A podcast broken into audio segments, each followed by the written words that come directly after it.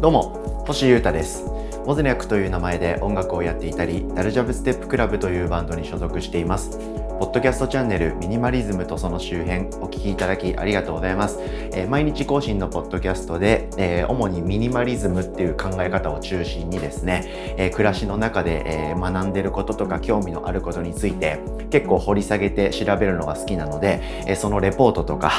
あを皆様にお届けしている感じです。皆様のイケてる暮らしのお役立ちになる情報を発信できていたらいいなと思うとともに僕の活動も知っていただけたらなっていう気持ちでやってます。今日もどうぞよろしくお願いします。まずは活動についてのお知らせをさせていただきます。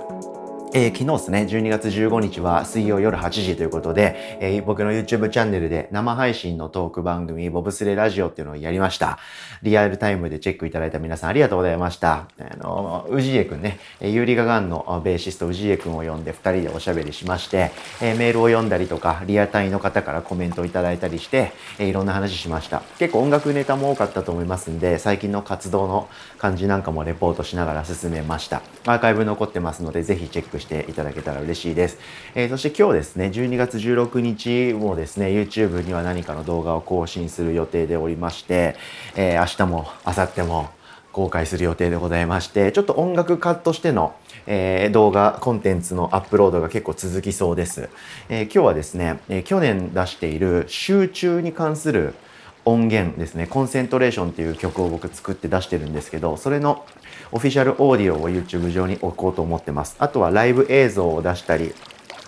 あとミュージシャンと一緒に対談した動画を出したりとかっていうことをここからやろうかなと、それで今週は過ぎていくかなみたいな気がしております。朝はポッドキャスト、夜は YouTube、どっちも楽しんでいただけたら嬉しいです。チェックよろしくお願いします。そしてライブが来週12月21日に迫ってきておりますので、行く予定の方はぜひお楽しみに、行こうかどうか迷ってる方はぜひ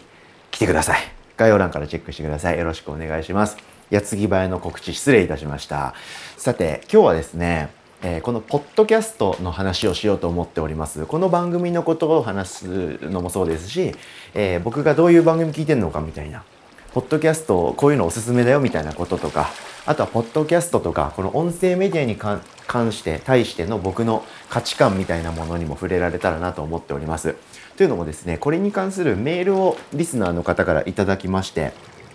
それがきっかけで今日は撮っております。メール読んでみますね。神奈川県鎌倉市、ラジオネーム鎌倉さんからいただきました。ありがとうございます。えー、星さん、こんにちは。あどうもありがとうございます。こんにちは。私は星さんのポッドキャストを一日の仕事始めに聞くのが楽しみになっています。いい一日なんでしょうね、さぞかし。最近ではジャパンポッドキャストアワードなる賞の存在を知り、僭越ながら星さんのポッドキャストチャンネルもに投票させていただきました。来年も星さんの番組を応援していきます。話は変わりますが、ぜひポッドキャストトークをお願いしたいです。番組を長く続けている上での裏話や今年印象に残っているエピソード、星さん一押しの番組などなど話していただけたらこれ幸いです。ではでは。ということで嬉しいメールいただきました。改めてありがとうございます。これですね、あの、YouTube の生配信トーク、ボブスレイラジオ向けにですね、主にはね、メールを募っていたりするんですけれども、えー、ポッドキャストで話してもらえても嬉しいっすということで、どっちでもぜひっていうことでいただいたので、今日はポッドキャストで話してみたいなと思っております。これをまた YouTube でゲストと喋るのも面白いと思うんで、後日また取り上げるとして、あの結構ねみんなラジオとかポッドキャスト聞いてないんでそもそも音声コンテンツ自体を。音声コンテンツを聞いてる人とだったらね、このラジオトークってめっちゃ盛り上がるんですけど、そういう人ばっかりじゃないんで、一旦今日は僕一人でポッドキャストで喋ろうと思ってます。どっちで喋ってもらっても嬉しいよ、いいよ、みたいに、この方からはメールに書いてありましたので、今日はポッドキャストで通させていただきますんで、えー、よろしくお願いします。ポッドキャストね、このチャンネル、もう2年ぐらい続けていて、これからも僕のライフワークとしてバシバシ続けていく予定ですけど、嬉しいですね。こういう、まずそういう賞があるんだ。ジャパンポッドキャストアワードっていう。で、それにしかも僕のこの番組を投票してくれてるということで、ぜひ皆さんもジャパンポッドキャストアワードっていう賞があるということなので、ミニマリズムとその主演投票してみてください。ぜひ、そういうサポートを、チェックも、ぜひ、僕の励みになりますんで、気が向いたらよろしくお願いします。で、えー鎌倉さん、このリスナーの方から頂いていたのはですね、えー、番組を長く続ける上での裏話、今年印象に残ってるエピソードとかあと僕があ一押しおすすめの番組みたいなことですね。これ全部ちゃんと喋っていこうと思います。まずは、えー、番組を長く続けている上での裏話っていうのはですねまあ合ってないようなもんなんですよね。の僕裏話っていうかその困ったこととか失敗したことっていうのが基本的に裏話になると思うんですけど。のことポッドキャスト運営とか僕のライフスタイルに関してはですねその失敗したこととかうまくいってないこと要は裏話になりそうなことが主なメインテーマとしてこのポッドキャストに公開してるんですよね。うまくいかなかったこととか、チャレンジしてることについての考察を、えー、あれこれ深掘りして、それを音声にまとめて、ポッドキャストにアップしてるんで、えー、皆さんに隠していて、実はあの時こうでしたっていうことはですね、あんまないんですよね。あるんですけど、ちょっとそのピンチを超えたぐらいでですね、文章にまとめて、それを喋って、ポッドキャストとしてアップしてるんで、僕の失敗の記録こそがこの番組、ミニマリズムとその周辺なのです。はい。なので、隠してることとかは全然ないんですけど、あの、裏話というか、考えてることはどうやったら前に続けていけるかなっていうのをすごくこう悪戦苦闘しながら試行錯誤を続けてます。あとはあのクオリティを上げることですね。この番組全体の。これについての苦労が結構多い気がしてます。うん、で特にですねこの後者のクオリティを上げるってことについては結構裏話っていうか今聞くと面白いなるほどっていうことがあるかもしれません。ちょっと具体的に話すとですね、まあ主に環境面なんですよね。あの、面白い番組にするとか、面白い話題をしゃべるとか、あと話し方を気持ちよくみんな聞いてくれるように話すように心がけるとか、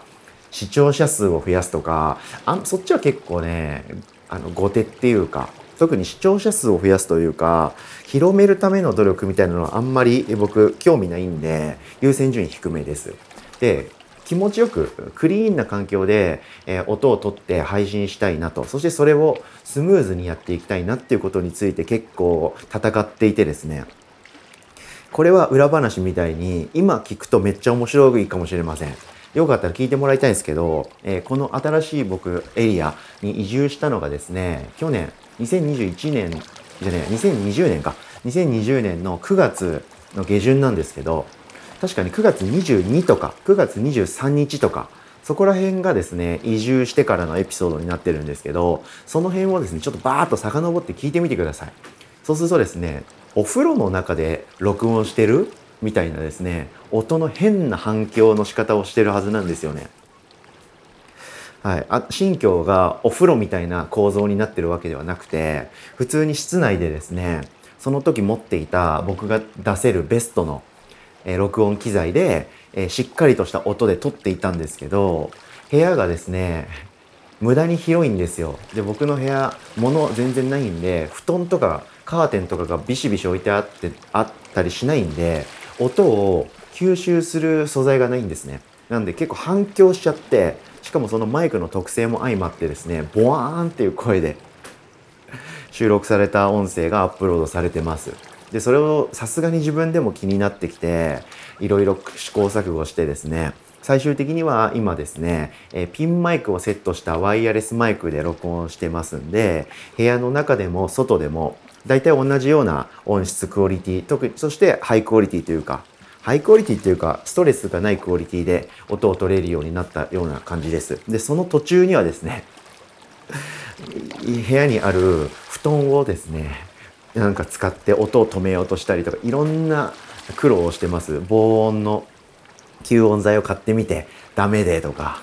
そういうことをやってとにかく僕の中でいけてる環境にこのチャンネル用の音声を持ってきたいなということについては結構苦労したところでそれの戦いが終わって今はノンストレスで僕も収録できるし皆さんも聞いていただけてるのかなと思っておりますのでこういう努力は楽しかったなと思っております。まあ、こういうなんか新たな失敗というか新たなストレストラブルはですね意外と僕待っててですね ピンチが大好きなんですよね。ピンチがあると、えー、それを乗り切ったら成長できるんで引き続き皆さん僕にピンチを与えてください。ピンチお待ちしております。こんな感じですかね。長く続けてる上での裏話。合ってないようなもんでしたけど。であと今年印象に残ってるエピソードっていうのも結構ありましてですね、まあ、毎日やってるんでちょっとあまりにも数が多いんで一つ一つバーッと振り返ることができなかったんでそれゆえ脳内にパッて残っていてああこれはって思ったエピソードがあってですね。カフェイン立ちっすね。はい、カフェイン立ったと、まあ、これポッドキャストのエピソードっていうかやっぱり僕の暮らし自体の、えー、思い出深い、えー、一件なんですけどコーヒー大好きで僕もう何十年もコーヒー飲み続けてて1日に何杯飲むとかの制限も全くなくもう起きている限りコーヒーを飲み続けてたみたいな暮らししてたんですけどひょんなことからカフェインやめましてその時のですね、まあ、変化とか気持ちの変化とか起こった反応とかがめちゃくちゃ楽しかったです。はい、あとは、えー、時短家電を導入したっていうのも結構僕の中で衝撃がでかい出来事でしたね。ドラム式洗濯乾燥機とかルンバみたいなお掃除ロボット。あとは食器洗浄機ですね。食洗機、はい、あとはスマートスピーカーとかセンサーライトといったようなやつですね。IoT 家電とかって言われてますよね。そういう時短家電をですねいろいろ考えて全部導入したんですよね。今言ったもの全く僕持ってなくて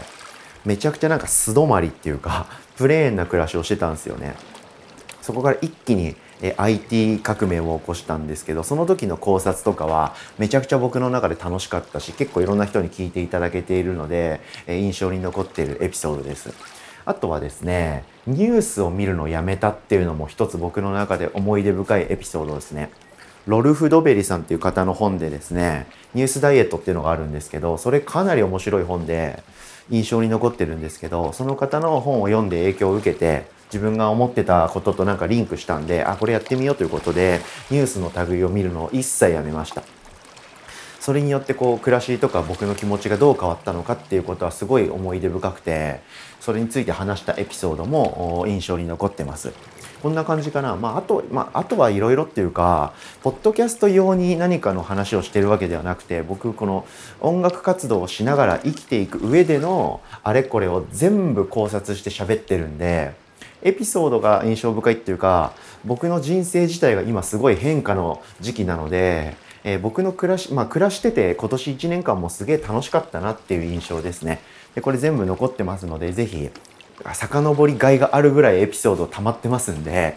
2月か今年の1月2月くらいからこのミニマリズムとその周辺っていう番組名にリニューアルしてるんですけど、そのあたりからはどこのエピソードを聞いてもまあまあ聞きやすい環境になってるとも思いますんで、チェックしていただけたらこれ幸いでございます。はい、で最後にですねこれはあの僕的にぜひ話しておきたい皆さんに勧めたい部分なんですけど僕の一押し番組ですねこれについて、え触れて、えー、最後、ポッドキャスト感について話して終わっていきたいと思いますが、これ後半にしようかな。せっかくなんで、まあ、気楽なエピソードですけど、後半またいで喋ろうと思いますんで、ぜひのんびり明日も聞いてもらえたら嬉しいです。ということで、まあ、今回は別にミニマリズムの話とか、そういう習慣の話とかじゃないんですけど、ちょっとリラックスした感じで、リスナーから面白い嬉しいメールをいただいたんでそのことについてがっつり喋っています。明日もポッドキャストのこと喋ろう。ラジオ音声コンテンツのこと話しますのでぜひチェックしていただけたら嬉しいです。ということでお聴きいただきありがとうございました。以上ミニマリズムとその周辺欲しい歌がお届けしました。それでは今日も皆様元気にいってらっしゃい。バイバーイ。